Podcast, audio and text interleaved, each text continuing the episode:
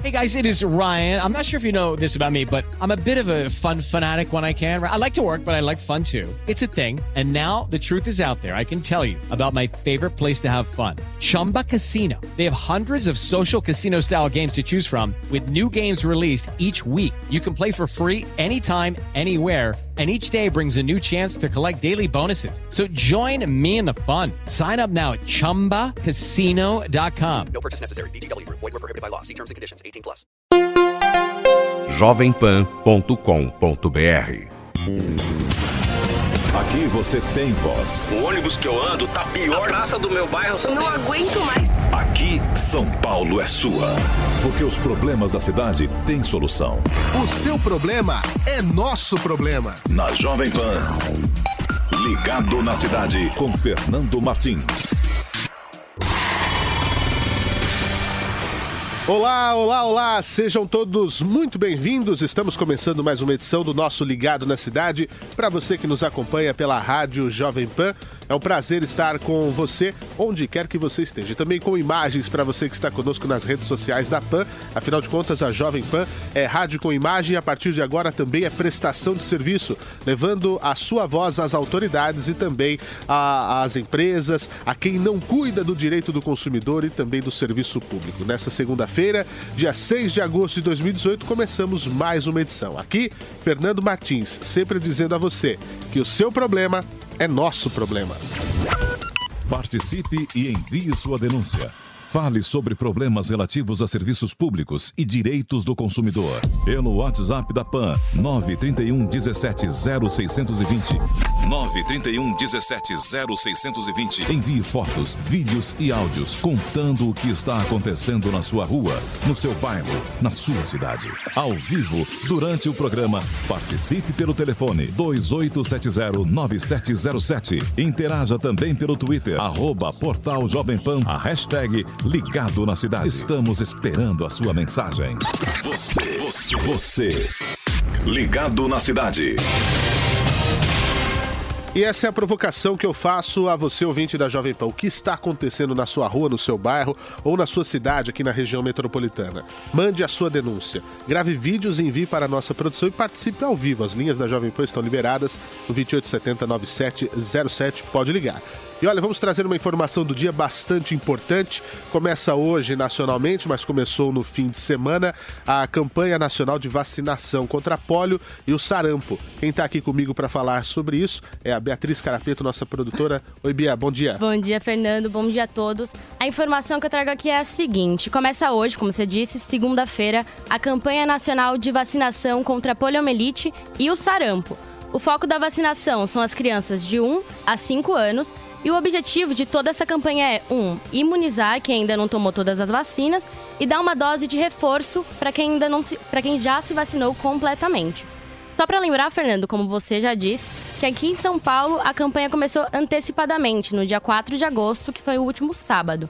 A gente até deu essa informação aqui na sexta-feira, foi uma grande mobilização, com cerca de 4 mil postos de imunização fixos e 300 volantes atuando por toda a capital paulista. Além disso, no dia 18, em todo o país, vai acontecer o dia D da vacinação, quando 36 mil postos estarão abertos, ofertando vacinas para toda a população paulista. Segundo o Ministério da Saúde também, cerca de 11 milhões de crianças devem se imunizar nessa primeira etapa da iniciativa, que termina dia 31 de agosto, Fernando. Realmente é muito importante é, essa questão da vacinação. Eu vou acrescentar aqui que no primeiro dia D, nesse final de semana, o estado de São Paulo aplicou 326 mil doses da vacina. É, e o que você disse é bastante importante, Bia, porque não é só a primeira imunização, as pessoas também devem, devem tomar o reforço. Né? Isso é muito importante também, para que as pessoas garantam a imunização completa. Nós estamos vendo casos é, de refugiados da Venezuela, por exemplo, onde é, a doença que era praticamente zerada no Brasil está voltando. Casos como esse preocupam, e principalmente aos nossos pequenos. Bia, muito obrigado pelas informações. Por enquanto é isso, Fernando. Em breve eu volto com mais informações. Legal. Obrigado. Aqui você tem voz. Ligado na cidade. E olha, mais um caso recorrente aqui no nosso Ligado na Cidade. Quase toda semana nós recebemos queixas sobre carros abandonados em São Paulo. Dessa vez, quem fez a reclamação foi a Bernadette, nosso ouvinte, ela gravou um vídeo mostrando a situação na rua Moacir Guimarães. A coisa é grave, viu, gente? São vários veículos no local. Não é isso, Bernadette? Conta pra gente. Estamos na rua Moacir Guimarães. Estou documentando os carros abandonados na rua. Esse é o número 1. Um. Carro número 1. Um. Olha o perigo. Nós estamos numa subida, numa descida e subida aqui, olha. Carro número 2. Também abandonado.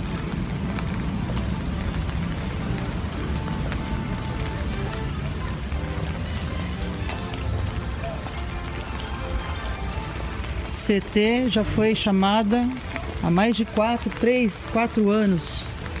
Ninguém fez nada. Esse é um outro carro, totalmente abandonado, todos com o pneu no chão, correndo risco de, sei lá, descer a rampa abaixo, a ladeira abaixo. Esse é um outro carro.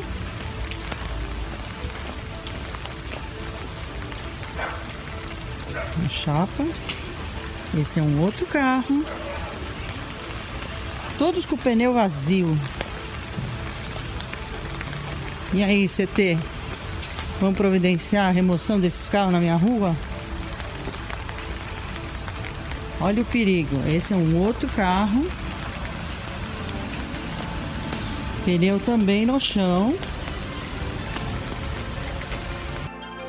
Olha, a situação que a Bernadette nos relata, para você que acompanha o nosso programa, já dá para ela abrir uma concessionária lá no, no, no, na rua dela, aí na, na Moacir Guimarães. O vídeo ficou até maior do que o que a gente costuma colocar aqui, porque são muitos carros. A Bernadette fez questão de frisar. Tem para todos os tipos. Tem perua Kombi, tem utilitário, tem um, um, um carro para todos os gostos. Tem carro de passeio. É uma situação muito complicada. E os agravantes que a Bernadette mostrou. A rua é uma ladeira.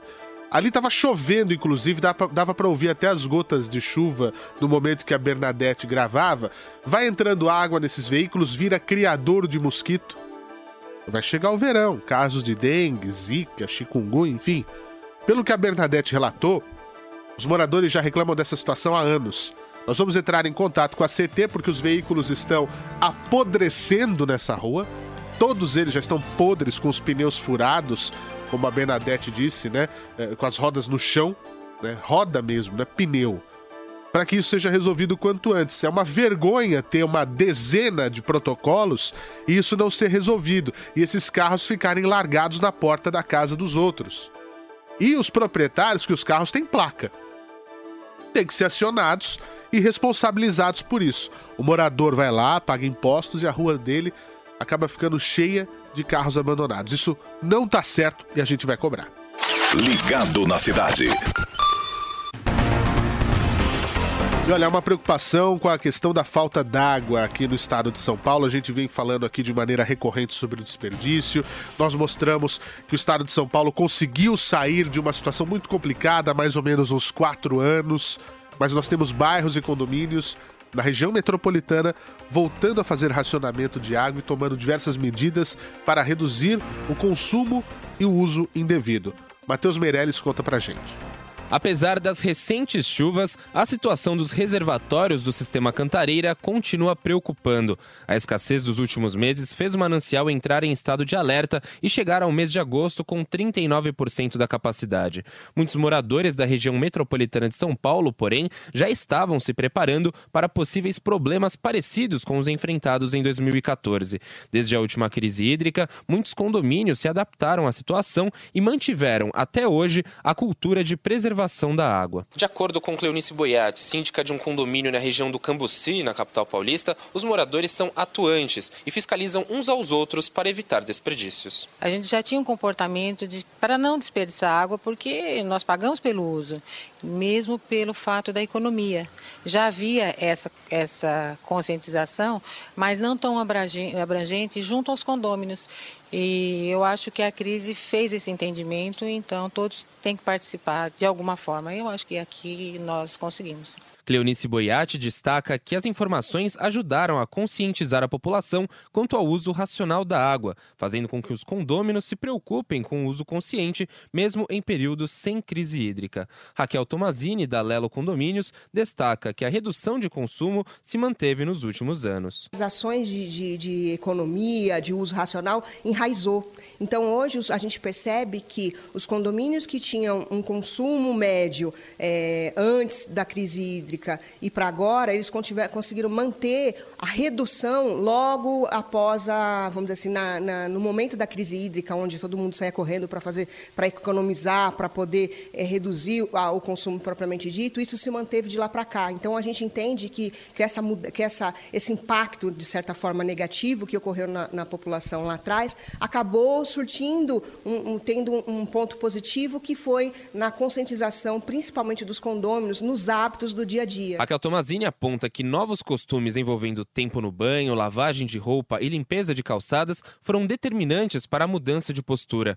Apesar das chuvas dos últimos dias, é preciso manter o uso consciente da água. De acordo com o Centro de Gerenciamento de Emergências Climáticas, o volume de precipitação para as próximas semanas não é suficiente para normalizar o sistema cantareira. A gente precisa entender que o recurso ele é finito. Né? Então a gente precisa cada vez mais estar com isso de forma é, conscientizar, seja as pessoas que trabalham conosco, os nossos filhos, as crianças, desse uso que é finito. Assim, se você não, não tornar conhecimento é, da, da sua população a cultura da água, sempre vai ter alguém que diz que desconhece. Então, eu acho que a informação é importante e a contribuição de você fazer com que isso aconteça é muito mais importante. Você, você, você, ligado na cidade. Aqui no Facebook da Rádio Jovem Pan, muita gente dizendo que faz o reuso da água e isso é uma questão muito importante. Nós vemos aqui em São Paulo algumas placas né, em condomínios e edifícios dizendo que fazem o reuso para lavagem de algumas áreas, para uh, utilizar no jardim. Isso é muito importante, o uso consciente da água para que a gente possa não uh, uh, agredir ainda mais o nosso ambiente, não manter essas, essas situações complicadas para a gente. E também tem bastante gente comentando aqui sobre carros abandonados, que é um problema de toda São Paulo. Se você tem um problema semelhante ao que a gente mandou aqui, pode me ligar agora, 2870 9707, ou mandar o vídeo, a foto comprovando essa situação no nosso WhatsApp da PAN pelo 931 17 0620.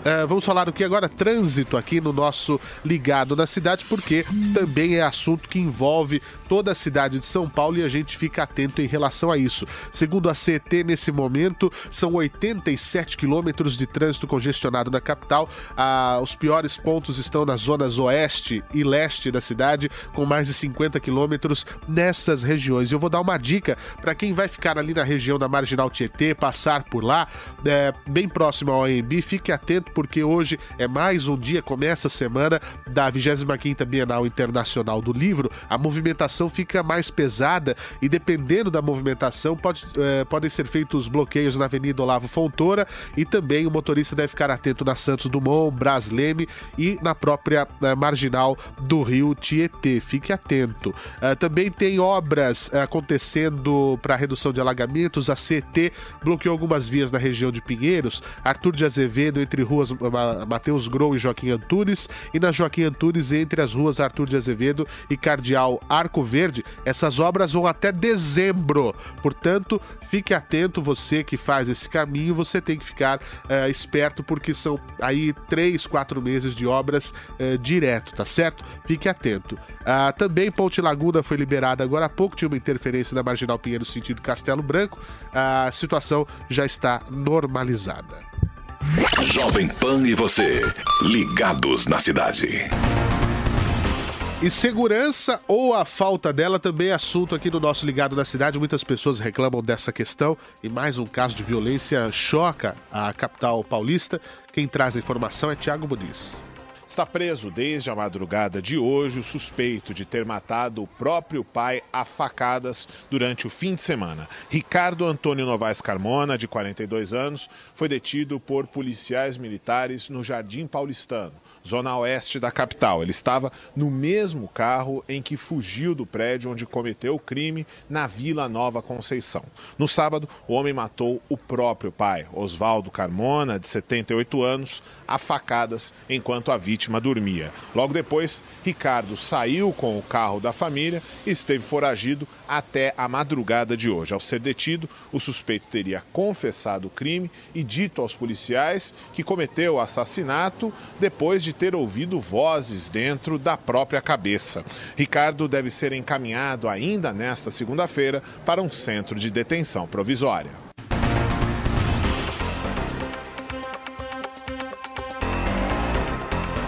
Esse caso realmente chamou atenção no final de semana e é lamentável ver uh, uh, brigas em família acabando com essas motivações aí, acabando dessa maneira. Obrigado pela informação, Tiago Muniz. Eu quero a sua participação conosco aqui no 28709707, os ouvintes da PAN se manifestando também nas redes sociais, ainda com o caso do reuso de água. Né? A Lucelena dizendo que é para encher baldes é, da máquina de lavar, deixando para lavar o quintal, utilizando essa água. Também o Sérgio César dizendo que tem um reservatório antigo de 8 mil litros e que vai reativar para captar a água da chuva. São aí exemplos bacanas para que a gente não sofra com a falta d'água num futuro bastante próximo, né? Que é, é uma situação bastante alarmante. 28709707 é o nosso telefone para você participar ao vivo aqui do nosso Ligado na Cidade. E falando ainda de segurança pública, tem o polêmico caso da soldado Juliane, que está desaparecida desde a semana passada na comunidade Paraisópolis. Novas informações sobre o caso, eu fui atrás e trago o detalhe para você. A Polícia Civil Paulista já identificou o homem que aparece nas imagens de uma câmera de segurança estacionando a moto da policial Juliane Santos Duarte, de 27 anos, que sumiu em Paraisópolis, na zona sul de São Paulo, desde quarta-feira. O nome deste homem, que é procurado pelas autoridades, não foi divulgado. Nas imagens, ele aparece deixando a motocicleta na região de Pinheiros. A motocicleta foi periciada no local e também na delegacia para procurar outras impressões digitais. A polícia também segue na busca de Juliane usando equipes especializadas em áreas de risco, o helicóptero Águia e cães farejadores. A policial estava em uma festa na comunidade e seguiu para um bar. Neste local, bandidos descobriram que ela era policial militar, acabou sendo baleada e levada pelos criminosos. Denúncias estão sendo checadas e qualquer pessoa que tenha informações sobre o paradeiro de Juliane pode colaborar. Os telefones são 181 do Disque Denúncia ou 190 da Polícia Militar. O sigilo é garantido. Você, você, você. Ligado na cidade. Vamos continuando o nosso Ligado na Cidade. Mais uma informação do dia aqui para você que busca financiamento estudantil. A Beatriz traz para a gente nova informação. É, eu tô de volta aqui já. E o resultado do PFS, que é a modalidade de financiamento que é operada por bancos, vai ser divulgado hoje na página do programa, que é fies.mec.gov.br. Esse tipo de modelo atende candidatos cuja renda per capita esteja entre 3 e 5 salários mínimos. De acordo com o Ministério da Educação, os candidatos selecionados devem comprovar as informações da inscrição em suas respectivas instituições de ensino. Nessa edição, são ofertadas 155 mil vagas de financiamento, sendo 50 mil delas livres de juros. Quem participa é quem fez o Enem a partir de 2010 e teve média aritmética das notas igual ou superior a 450 pontos e não zeraram a redação. Uh, tô até ofegante, corri aqui, menino, para dar informação. Mas vamos lá. Além do PFS, temos o programa que já é clássico, né? O FIES. A grande diferença entre os dois é que no FIES a renda familiar tem que ser de três salários mínimos no máximo, e no PFS pode chegar até cinco, como eu já disse anteriormente, Fernando. Muito bem, uh, Bia, obrigado pelas informações. Nós vamos agora com a participação ao vivo dos ouvintes aqui conosco no 2870-9707. Quem está na linha? Francisco, seu Fernando. Ô, Francisco, fala de onde? Bom dia, tudo bem? Tudo Aqui certo. na Zona Leste. Eu moro no ponto final do ônibus Jardim Esté, que é a linha 425I, na rua Mendonça e Vasconcelos. É uma pracinha Eu moro bem em frente a essa praça. Essa praça, lamentavelmente, é um abandono total, viu? Aqui até cavalos entram na, na pracinha, comem à vontade, fazem suas necessidades. Além dos noia que tem por aqui, esse, fim de semana é garrafa, é festa que eles fazem. E os pernilongos que não param de entrar em casa. Eu pediria ao senhor, que tem um programa eh, eh, bastante audiência, né? E penetração, por favor, que intercedesse a nosso favor aqui, viu? Sem dúvida, a gente vai entrar. Eu vou pedir para que o senhor repita o endereço. É, é Rua Mendonça e Vasconcelos. Aham. Fica no ponto final do ônibus Jardim Esther, a linha 425I, aqui na Zona Leste. Ah, a rua que eu moro é a de cima, é Domingos Ribeiro. Mas ela fica bem em frente a essa praça, viu? Sim. É uma- é, ó, até cachorro, animais mortos jogam na praça, sabe? É, é lamentável mesmo. Eu já reclamei um dia aqui com o fiscal da prefeitura que estava orientando os garis. Ele falou: ó, bati umas fotos aqui, vou levar para lá. Mas nunca mais voltaram, sabe? É, é, é uma- um negócio muito complicado, viu? Não, nós vamos é, verificar esse caso para o senhor. Eu, Por gentileza. Eu, eu, eu peço que o senhor fale com a nossa equipe de produção para que possamos, sem dúvida, é, dar a melhor orientação para isso. E claro, né, o- Ah. o- o- a população Ah. não pode viver à mercê de uma situação como essa. Olha, seu Fernando, Pois eu, não não. Vou, eu não vou na prefeitura porque eu sou deficiente visual, entende? Sim, sim. E eu não consigo chegar até lá sozinho. né? Mas aqui, aqui nós estamos aqui para isso, para ajudar a- a- a- os nossos ouvintes, a população que nos acompanha. Ah, mas sem dúvida, eu agradeço bastante, viu? Muito obrigado. Eu que agradeço. linha, Eu vou passar para quem agora? Ah, no senhor aguarde na linha que vai falar com a nossa equipe de produção. Muito bem. Vamos ajudar, né? Você vê como a- a- é, é muito importante essa participação da população e como a- o rádio se coloca como veículo importante para ajudar as pessoas nesse momento de necessidade. Bem, nós falamos agora há pouco, a Bia trouxe a, a questão da, do, do, do FIES aqui pra gente, já que nós estamos falando de ensino superior, uma pesquisa da Quero Bolsa alega que 29% dos universitários estão insatisfeitos com a sua faculdade e, em geral, em um ponto comum. Mas quem vai dar essa informação pra gente é a repórter Nani Cox. Cerca de 29% dos universitários estão insatisfeitos com a própria instituição de ensino. De acordo com a pesquisa da plataforma Quero Bolsa, o descontentamento dos estudantes tem relação direta com o atendimento ao aluno, já que grande parte avaliou de forma positiva os professores e a infraestrutura. Um em cada três entrevistados reclamou de filas e demora para resolver solicitações e problemas nas secretarias das universidades. O diretor executivo do SEMESP, que é o sindicato das entidades mantenedoras de estabelecimentos de ensino superior do estado de São Paulo, Rodrigo Capelato, reconhece que os processos ainda envolvem muita burocracia. A gente tem eh, processos que os próprios órgãos oficiais poderiam otimizar, que ainda são bastante burocráticos, né? Hoje em dia você já tem muita possibilidade por meio da tecnologia de envio de documentos digitalizados, né? Aproveitamento de documentos digitalizados que poderiam acelerar vários processos. O diretor executivo do SEMESP também defende que as universidades devem mobilizar esforços no sentido de treinar os funcionários e também aderir a ferramentas que agilizam os processos. O processo de registro de diploma, por exemplo, é o mais demorado. Por enquanto, esse trâmite ainda está engessado devido aos locais que o documento deve passar antes de ir para as mãos dos estudantes. Aqui você tem voz. Ligado na cidade. Muito bem, infelizmente não temos mais tempo. Vamos encerrando essa edição do nosso Ligado na Cidade, prometendo voltar amanhã. Fiquem todos cu- numa boa e participe da nossa programação. Claro, 931 17 0620. Eu quero ah, o seu problema aqui para que a gente possa ah, ajudar a resolver. Bom dia a todos. Aqui você tem voz. O ônibus que eu ando tá pior. A praça do meu bairro. Eu não aguento mais. Aqui, São Paulo é sua. Porque os problemas da cidade têm solução. O seu problema é nosso problema. Na Jovem Pan. Ligado na cidade com Fernando Martins. Ouça a Jovem Pan a toda hora e em qualquer lugar. Com o aplicativo da Pan, você pode assistir mais de 12 horas de programação ao vivo, jornalismo de primeira, política e tudo sobre o seu time do coração. Ouça a Jovem Pan News, a Jovem Pan FM e as afiliadas da Pan de todo o país. Tudo ao alcance de um toque.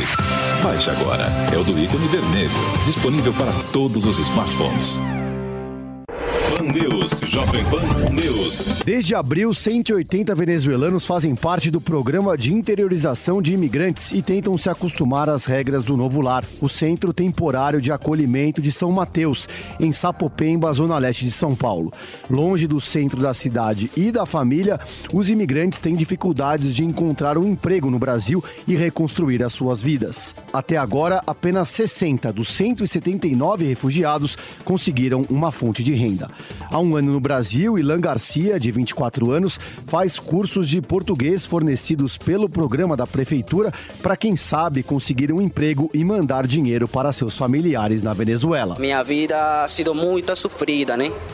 Ha sido muita, muita luta aqui no São Paulo mesmo, né? Vou falar a verdade, em realidade eu ainda não tenho emprego, não he arrumado emprego pelo a situação que tem em São Paulo mesmo, né? Realidade mesma.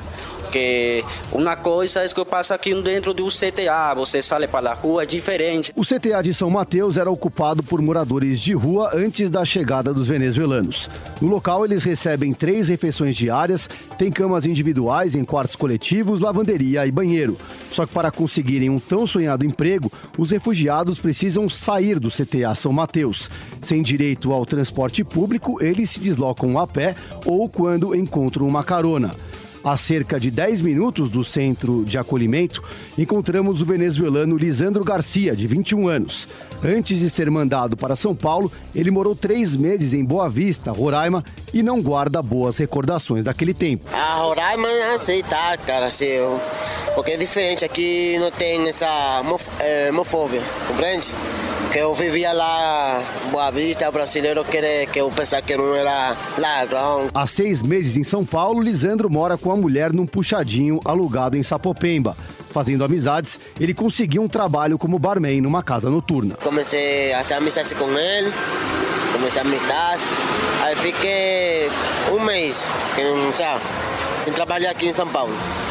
Aí foi vindo aqui e peguei aqui, aí eu trabalhei honesto, aí peguei a confiança de, de patrão, de tudo, e ficar de boa. De acordo com a Prefeitura de São Paulo, até o fim deste ano, a cidade vai acolher um total de 300 imigrantes venezuelanos, que, assim como nós brasileiros, terão que correr atrás de emprego e uma vida melhor. Jovem Pan News.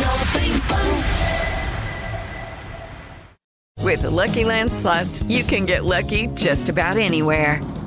This is your captain speaking. Uh, we've got clear runway and the weather's fine, but we're just going to circle up here a while and uh, get lucky. No, no, nothing like that. It's just these cash prizes add up quick. So I suggest you sit back, keep your tray table upright, and start getting lucky.